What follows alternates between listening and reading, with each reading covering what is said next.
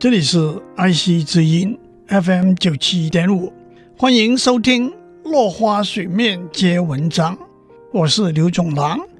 今天我们讲自由意志主义对政府、市场和法令的看法。政府具有拟定和执行政策和法令的公权力，经济市场具有用金钱来做买卖的行为的能力。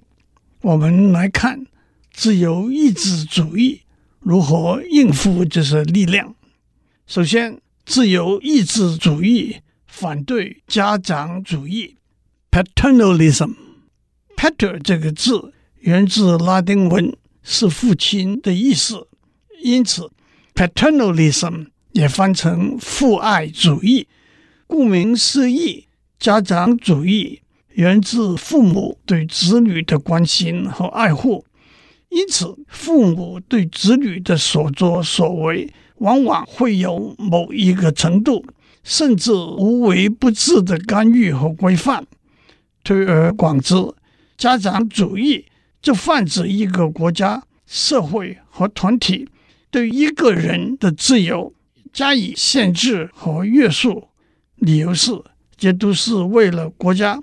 社会团体或者他本人的利益和福祉，例如自由意志主义认为一个人完全拥有他自己的才华、能力和身体，乘坐机车戴安全帽，乘坐汽车系安全带。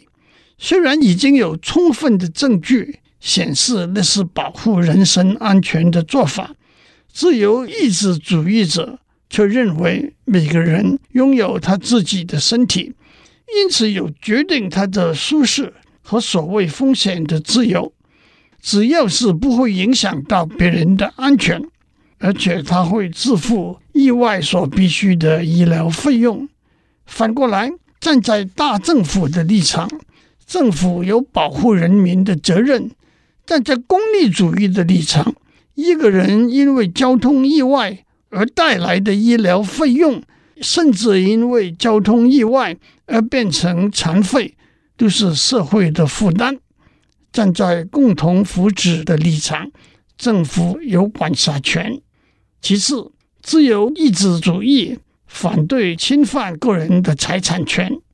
二十世纪，美国哲学家洛奇克 （Robert Nozick） 认为，财富的拥有。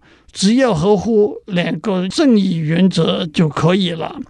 第一，制造财富的原始资源是合法的，例如一个人把偷来或者走私进来的货物卖掉，发了大财。很明显，他的财富来自不合法的原始资源。反过来，假如一个人用辛辛苦苦工作存下来的薪水，开了一家餐馆。发了大财，他的财富来自合法的原始资源。第二，一个人经由市场自由交易，或者经由别人的赠与而累积财富的过程是合法的。对违背了这两个原则而获得的财富，政府有权利用征收、赔偿或者税捐的手段来平反过去不公不义的行为。反过来，在满足了这两个原则之下，一个人自然应该拥有他创造和获得的财富，即使最后财富的分布不管是如何不均匀，政府不能未经同意而抽取他的部分财富。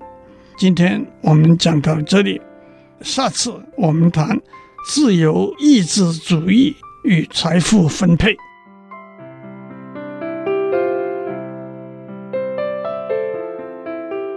以上内容由台达电子文教基金会赞助播出。